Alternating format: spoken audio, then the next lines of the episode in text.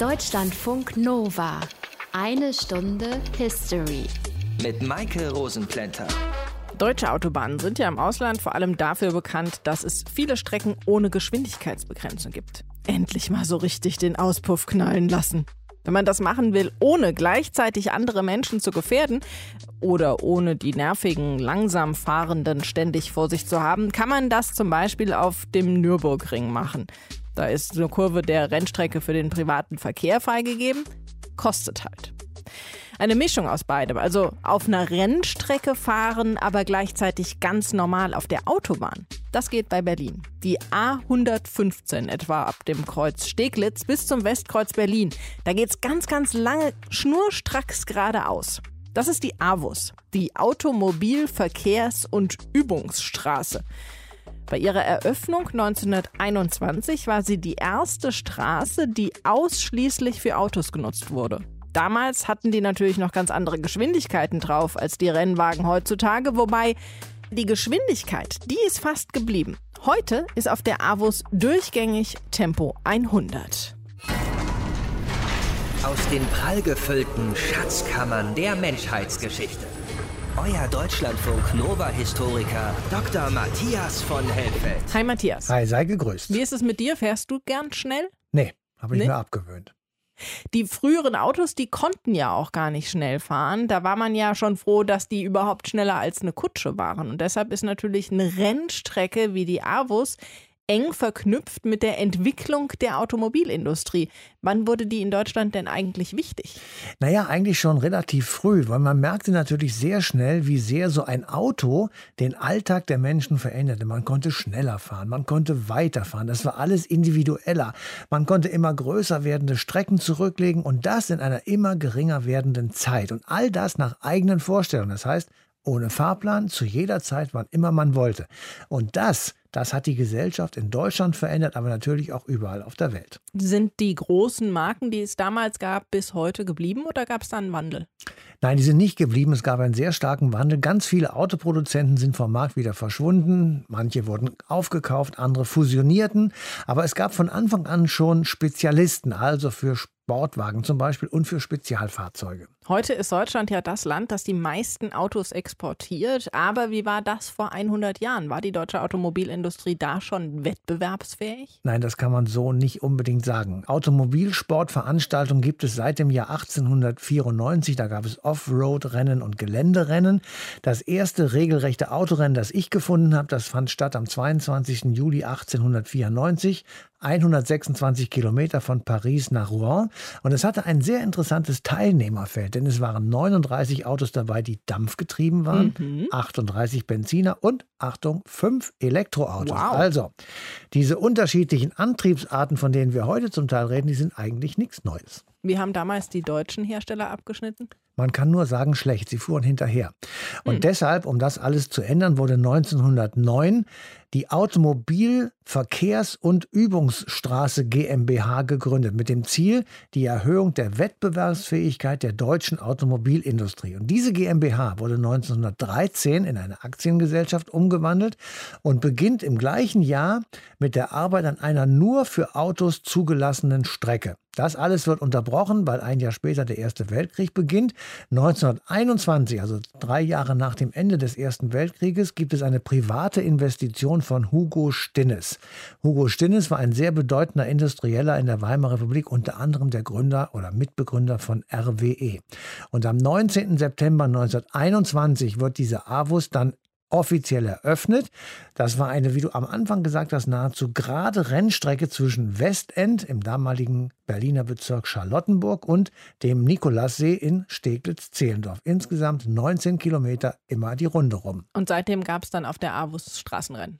Ja, genau seit dem 24. September 1921 und anschließend durfte man auch als Privatmann mal eine Runde drehen, kostete damals 10 Mark. Das Besondere war, der Aufbau der Straße, also der Belag auf der Straße, der war extrem mangelhaft und die verwendeten unterschiedlich großen Gesteinskörner erwiesen sich als vollkommen untauglich, weil die Belastung viel zu zu groß war. Deswegen wurde dann zum ersten Mal Asphalt verwendet, also das, was wir bis heute auch noch machen. Und am Rande erwähnt, während der großen Inflation 1923, da kamen Berlinerinnen und Berliner auf die Idee, die Straße aufzureißen und den Asphalt mitzunehmen, entweder zu verkaufen oder zu verheizen. Danach wurde sie dann aber wieder zusammengeflickt und Rennen gab es da tatsächlich bis 1998. Dann wurde der Rennbetrieb auf der Strecke eingestellt. Am 24. und 25. September 1921 wurde die AWUS eröffnet. Danach ist das Interesse am Rennsport in Deutschland aber erstmal wieder abgeebbt, bis 1926. Dann gab es das erste große internationale Rennen auf der AWUS, nämlich den großen internationalen Preis von Deutschland. Es war aber auch das letzte Mal, dass dieses Rennen auf der AWUS stattgefunden hat.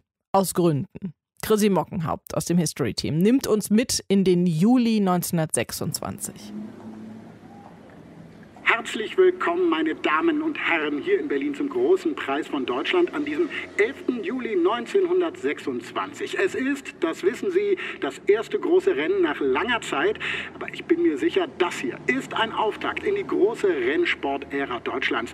Denn diese Strecke sucht bisher ihresgleichen. Nirgends sind solche Geschwindigkeiten möglich wie hier auf der AWUS. 1909 wurde beschlossen, dass Deutschland eine Straße bekommen soll, die nur für Automobile war. Deshalb wurde eine eigene GmbH für den Bau der Automobilverkehrs- und Übungsstraße, kurz AWUS, gegründet. Diese sollte dafür sorgen, dass Deutschland in Sachen Autosport wettbewerbsfähig wird. Außerdem sollte durch diese erste Autobahn der Welt die deutsche Autoindustrie gefördert werden. Am 24. September 1921 wurde die AWUS mit dem ersten Rennen eingeweiht.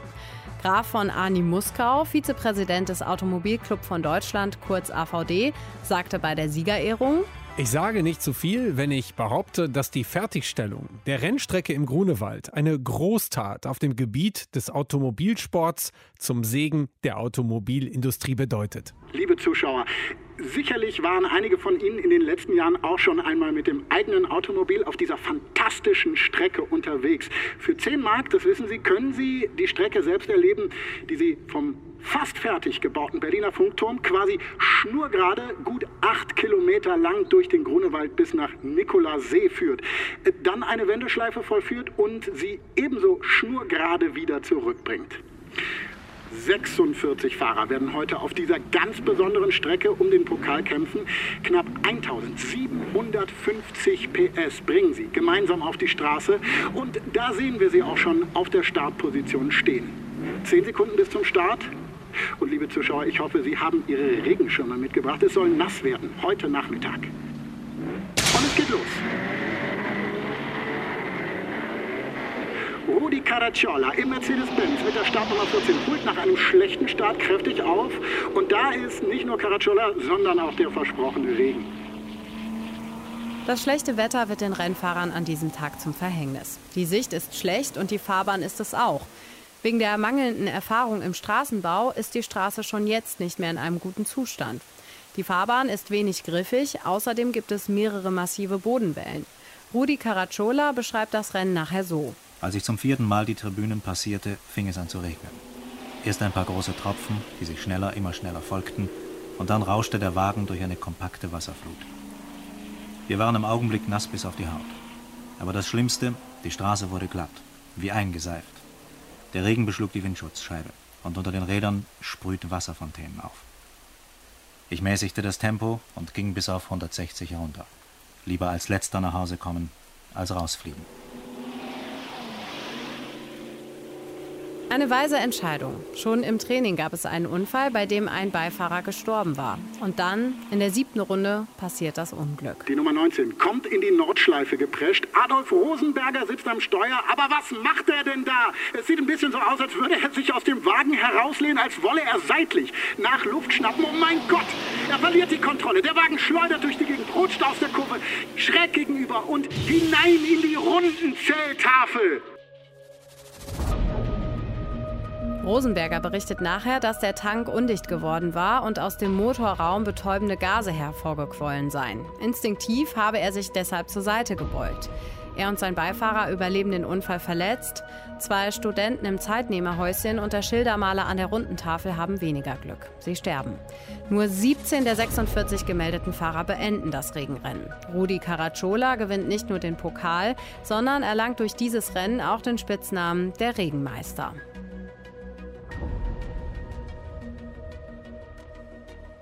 Chrissy Mockenhaupt hat uns mitgenommen in die Anfangszeit der AWUS in Berlin.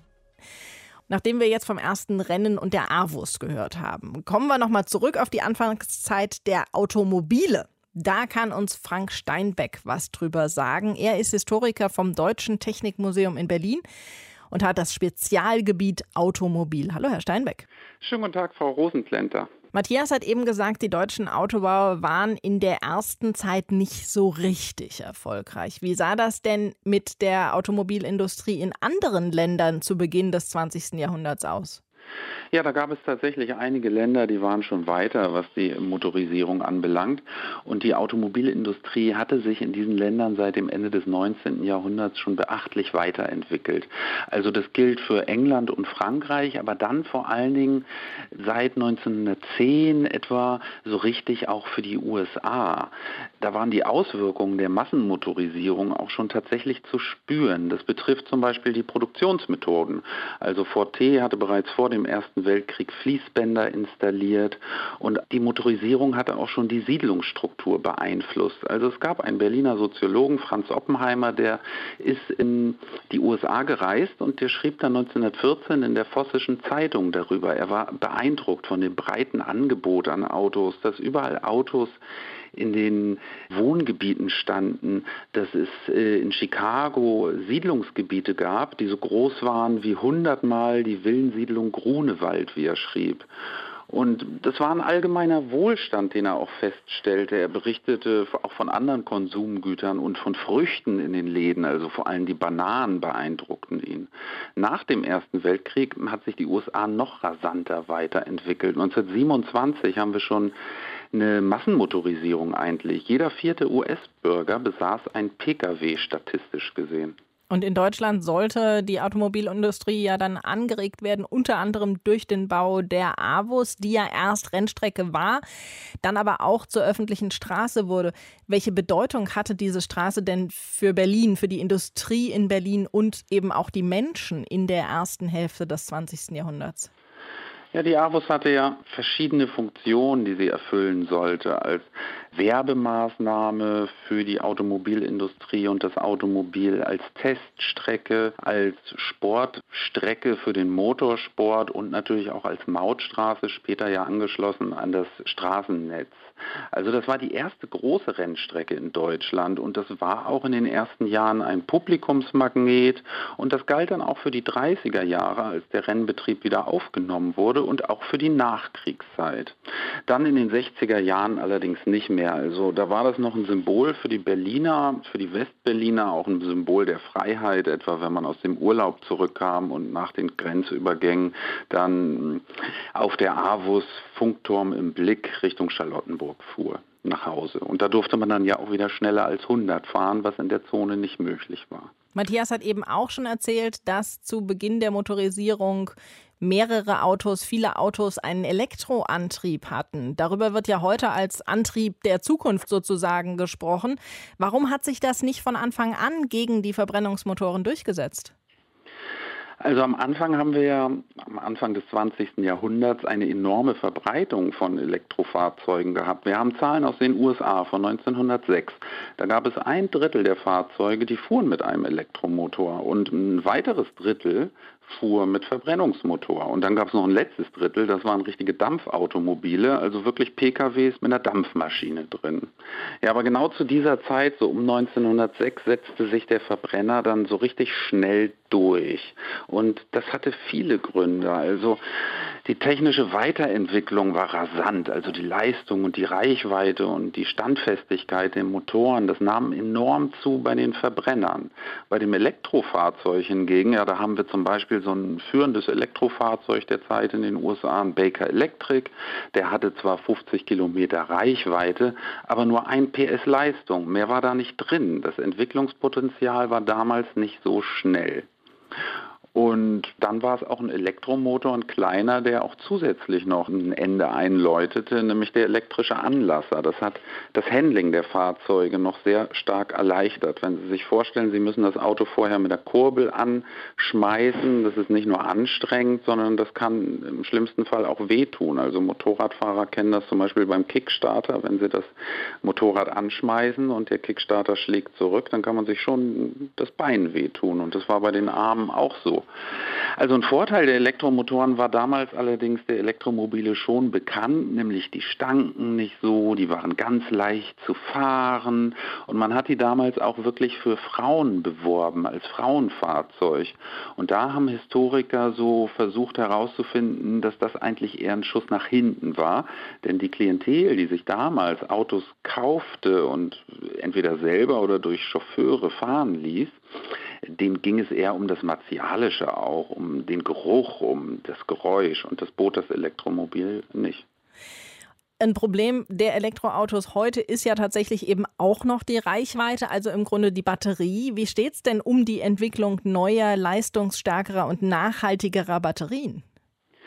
Ja, also ich glaube, da sind auf die Jahrzehnte gesehen ein enormes Entwicklungspotenzial. Man muss berücksichtigen, dass der Verbrennungsmotor mittlerweile auf eine über 100, 110 Jahre intensive Forschung und Erprobung aufbaut. Die Forschung zur Akkutechnik hingegen, die läuft doch intensiv erst seit maximal 30 Jahren. Also das waren zunächst auch nicht die Elektrofahrzeuge, die einen Anstoß gaben, sondern ja in den 90er Jahren die mobilen Endgeräte, also Handys, Notebooks, dann Smartphones und Tablets. Und diese Forschung ist noch relativ neu, da ist in den nächsten Jahrzehnten noch Entwicklungspotenzial. Also das gilt für die Reichweite, aber auch natürlich für die Schnellladefähigkeit und auch vor allem um die Nachhaltigkeit der Materialien und der Herstellung und die Produktionskosten. Sagt Frank Steinbeck vom Deutschen Technikmuseum in Berlin. Danke Ihnen dafür. Ja, gerne. Ende des 19. Jahrhunderts gab es die ersten Autos mit Verbrennungsmotor. Dann wurden die Straßen natürlich immer weiter ausgebaut und mehr Autos gebaut. Und irgendwann wurden die dann sogar für Privatleute erschwinglich. Matthias, vor allem in der ersten Hälfte des 20. Jahrhunderts hat diese Automobilproduktion so richtig kräftig zugelegt. Ja, das kann man wohl sagen. Es gab wirklich deutlich steigende Produktion. Und das Auto, das kommt noch dazu, das war immer schon irgendwie auch ein Gegenstand von Wissenschaft. Und ich habe gefunden eine Definition, was eigentlich ein Auto ist aus dem Jahr 1924 und das liest sich so. Das Automobil ist ein Fahrzeug, das durch Maschinenkraft bewegt wird, mhm. die zu seiner Ortsveränderung dienende Energiequelle in sich trägt, mhm. gewöhnliche Straßenfahrdämme benutzt und die zu befördernden Personen oder Güter wenigstens zum Teil selbst aufnimmt. Ach schön. Und diese so definierten Autos, die wurden immer größer und immer schöner. Ende 1938 gab es das sogenannte KDF-Auto. KDF ist die Abkürzung für Kraft durch Freude, eine Nazi-Organisation. Später wurde daraus der Käfer und der Auftrag für dieses KDF-Auto wurde 1934 an keinen geringeren als Ferdinand Porsche vergeben.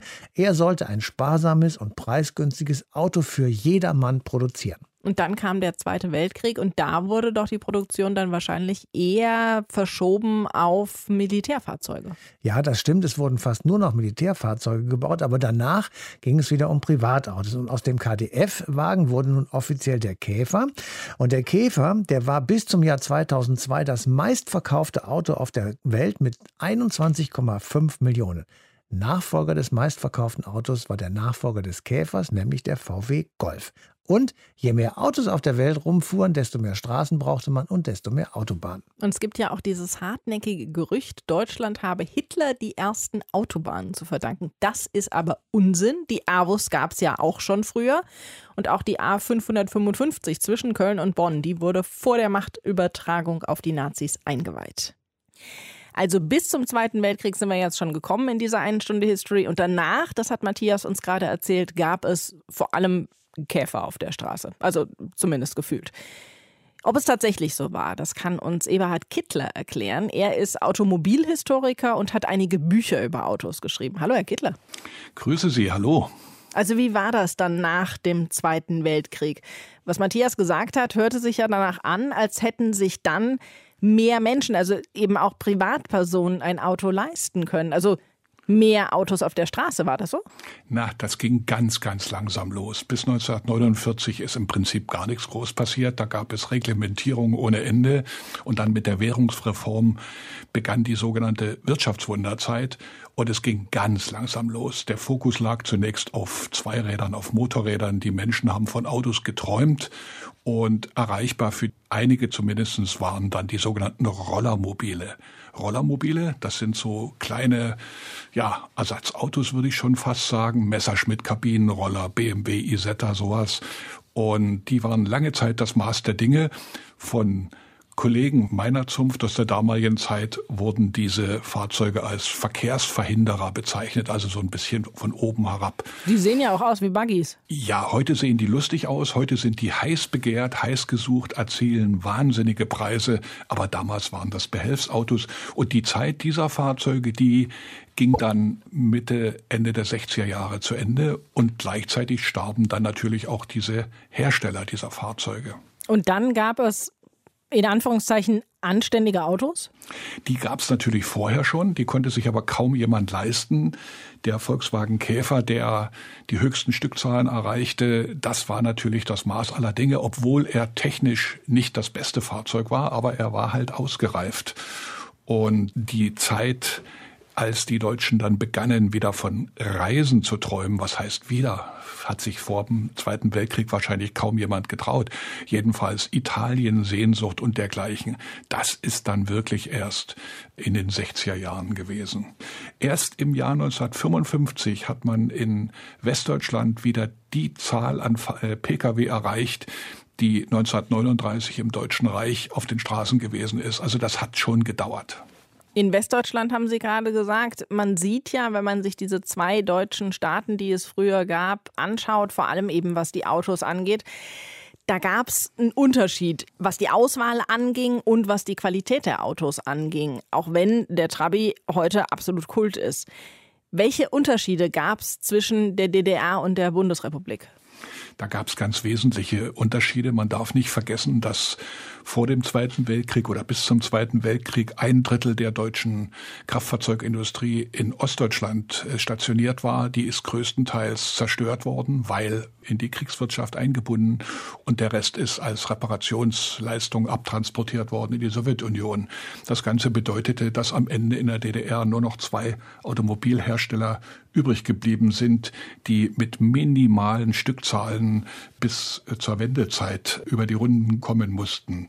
Und die Qualität dieser Fahrzeuge war zunächst gar nicht so schlecht. Ich würde mal sagen, bis Ende der 50er Jahre war man durchaus auf Augenhöhe mit einigen Herstellern in der Bundesrepublik.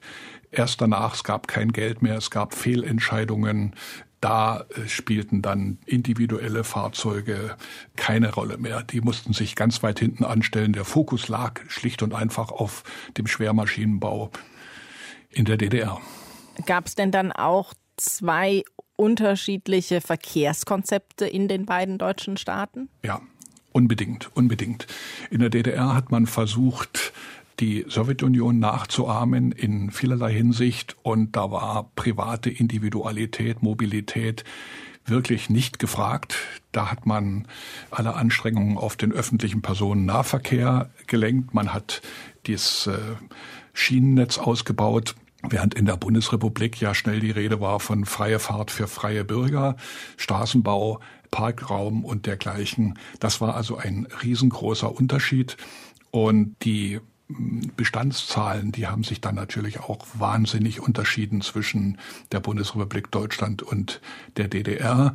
Im Jahre 1988, also ganz zum Ende des Bestehens, da konnte man statistisch sagen, in der Bundesrepublik hatte jeder zweite Bürger ein Auto statistisch.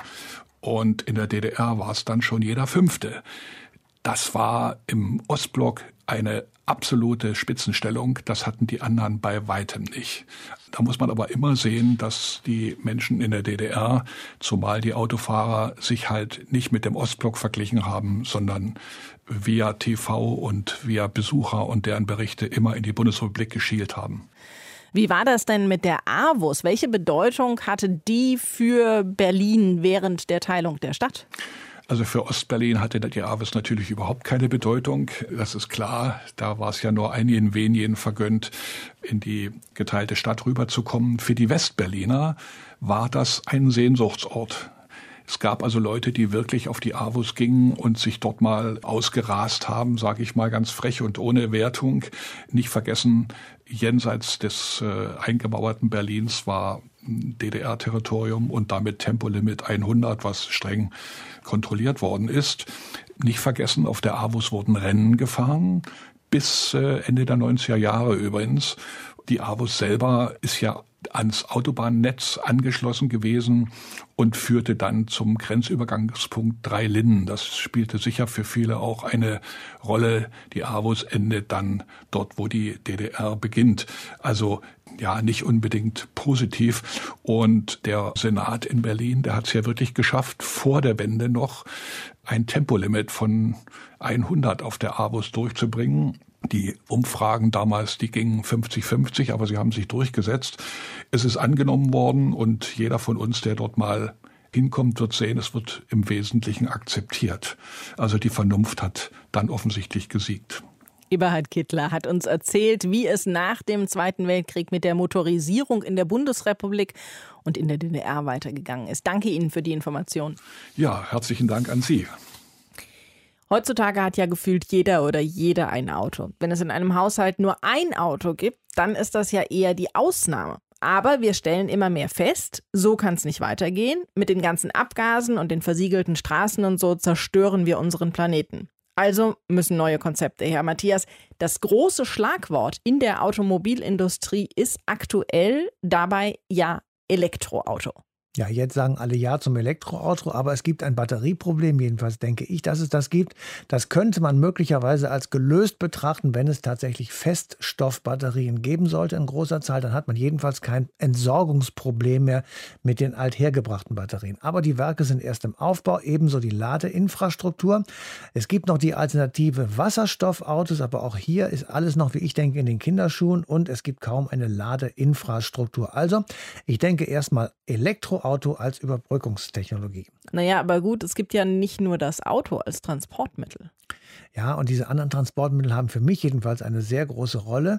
Aber dazu müssten eben Bahn und auch der öffentliche Personennahverkehr massiv ausgebaut werden. Wir bräuchten eigentlich schnellere Verbindungen auf separaten Strecken, wie zum Beispiel in Frankreich mit dem TGV. Wir bräuchten tatsächlich dann auch zentrale Bahnhöfe mit sogenannten Zuliefererbahnen oder Zuliefererstraßen. Wir bräuchten dann für diese Strecken weniger Haltestationen. Wir brauchten im ÖPNV eine schnellere Taktung.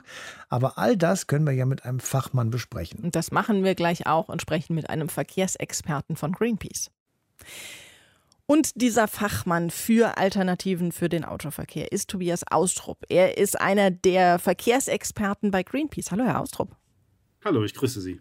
Wenn Greenpeace die Mobilität in Deutschland und Europa neu gestalten und für die Zukunft fit machen könnte, wie würde die sich entwickeln?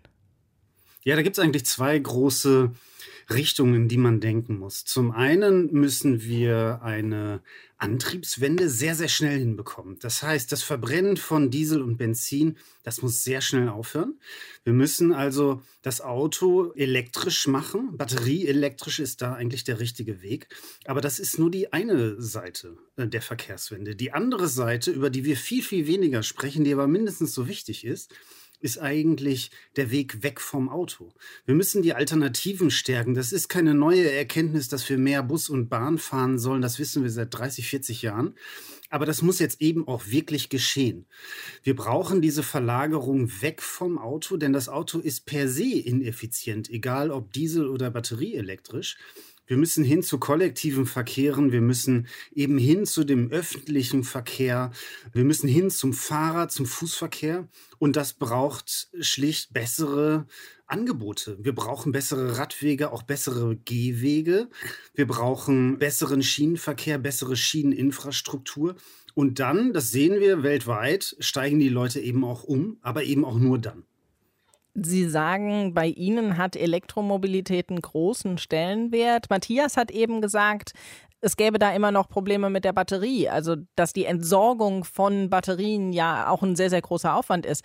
Trotzdem dieser große Stellenwert? Ja, also zum einen müssen wir einmal mal schauen, was ist eigentlich Elektromobilität? Elektromobilität gibt es schon seit Ewigkeiten. Das äh, nennt sich ganz oft Schienenverkehr. Der ist ganz überwiegend elektrisch bei der Deutschen Bahn, aber auch bei den Stadtwerken, bei den Verkehrsverbünden vor Ort haben wir ganz viel Elektromobilität. Worüber wir jetzt intensiv sprechen, ist das elektrische Auto. Und das bringt auch Probleme mit sich. Das Auto per se bringt Probleme mit sich in der Stadt, ein Platzproblem in der Produktion, ein Ressourcenproblem. Und das sehen wir jetzt eben auch bei Batterien. Und da ist es völlig klar, wir brauchen erstmal saubere Herstellungsprozesse. Da wissen wir von sozusagen Problemen bei der Rohstoffbeschaffung, Kinderarbeit, Umweltprobleme. Das muss dringend gelöst werden. Dann brauchen wir eine Verlängerung der Lebenszeit von Batterien. Wenn die irgendwann fürs Auto nicht mehr reicht, reicht die aber noch eine ganze Zeit lang für den Speicher im Keller. Das heißt, die braucht ein zweites Leben. Und ganz am Ende, wenn man wirklich sagt, ähm, mit dieser Batterie ist nichts mehr anzufangen, dann muss die recycelt werden und dann muss es einen geschlossenen Stoffkreislauf geben. Also da ist noch viel zu tun. Nichtsdestotrotz spricht das aus meiner Sicht überhaupt nicht gegen die Batterie. Wenn wir uns angucken, welche Probleme die Ölförderung beispielsweise ausmacht, da muss man auch das im Blick haben. Wir müssen bei der Batterie besser werden. Wir sind aber ganz am Anfang, ich bin da guten Mutes, aber klar ist, jedes Auto bringt erstmal einen großen ökologischen Rucksack mit. Darum ist unsere Position auch klar, wir müssen die Anzahl der Autos per se erstmal reduzieren. Wir brauchen im Grunde nur noch die Hälfte der Autos. Das muss das Ziel sein. So, und da spielt dann der öffentliche Nahverkehr eine ganz große Rolle, den Sie ja eben auch schon als zweites Standbein sozusagen genannt haben in der Entwicklung der Mobilität. Was muss sich denn da ändern? Ja, wir brauchen eine Rückkehr in die Fläche. Das heißt, für viel mehr Menschen muss es ein attraktives Angebot im öffentlichen äh, Nahverkehr geben, im öffentlichen Verkehr insgesamt. Es müssen wieder mehr Mittelstädte auch ans Fernstreckennetz angebunden werden. Wir brauchen im Grunde so eine Art Mobilitätsgarantie in ganz Deutschland, sodass der Staat hingeht und sagt, ich biete allen meinen Bürgern ein halbwegs zufriedenstellendes Angebot im öffentlichen Verkehr. Das muss das Ziel sein. Und das Zweite ist, wir müssen beim Radverkehr und auch beim Fußverkehr völlig anders herangehen. Ich meine, Länder, die uns weit voraus sind, wie die Niederlande, äh, wie Dänemark, die lachen ja über uns, dass wir äh, Fahrradhelme aufsetzen. Warum setzen wir denn Fahrradhelme auf? Weil unsere Infrastruktur so gefährlich ist, weil es eben an vielen Stellen eine echte Gesundheitsgefahr ist, Fahrrad zu fahren. Und das darf nicht sein. Das können wir uns nicht mehr erlauben. Wir müssen völlig andere Raumaufteilung gerade in den Städten haben. Wir brauchen mehr Platz für Radverkehr und Fußverkehr. Und das bedeutet eben im Umkehrschluss bei begrenztem Platz, wir müssen dem Auto auch ein Stück weit was wegnehmen.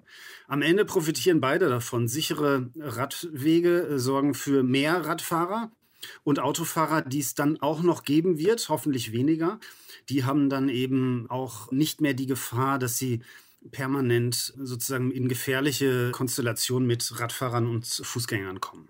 Problem, beides kostet. Wer soll das bezahlen?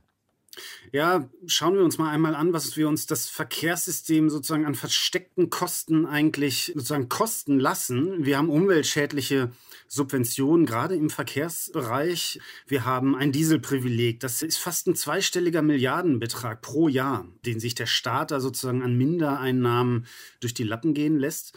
Wir haben bislang keine Besteuerung von Kerosin. Wir haben keine Mehrwertsteuer auf großen Teil der Flugtickets. Also da liegen Einsparpotenziale und sozusagen Mindereinnahmen, die bislang ökologisch wirklich sehr, sehr schlecht sind, die unbedingt abgeschafft werden müssen, allein aus Klimaschutzgründen, die dann aber eben bei einer Abschaffung auch finanzielle Mittel wieder freigeben sodass wir auch Investitionen stemmen können in Radverkehr, in öffentlichen Verkehr.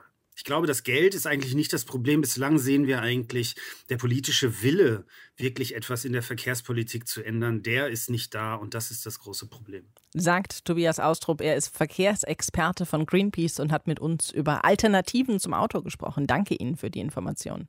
Ich danke Ihnen.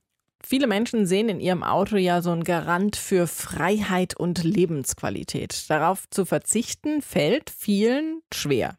Das ist halt so in unserer Gesellschaft. Matthias, Mobilität ist in dieser freien und auf das Individuum setzenden Gesellschaft ziemlich wichtig, ne? Ja, man mag diese Gewichtung unterschiedlich empfinden, je nachdem, in welcher Altersgruppe man sich gerade befindet. Für viele ist es tatsächlich so, Auto und Mobilität, also Individualität, ist ein unverzichtbarer Bestandteil der persönlichen Freiheiten, ein Ausdruck des selbstbestimmten Lebens und natürlich für manche auch ein Statussymbol.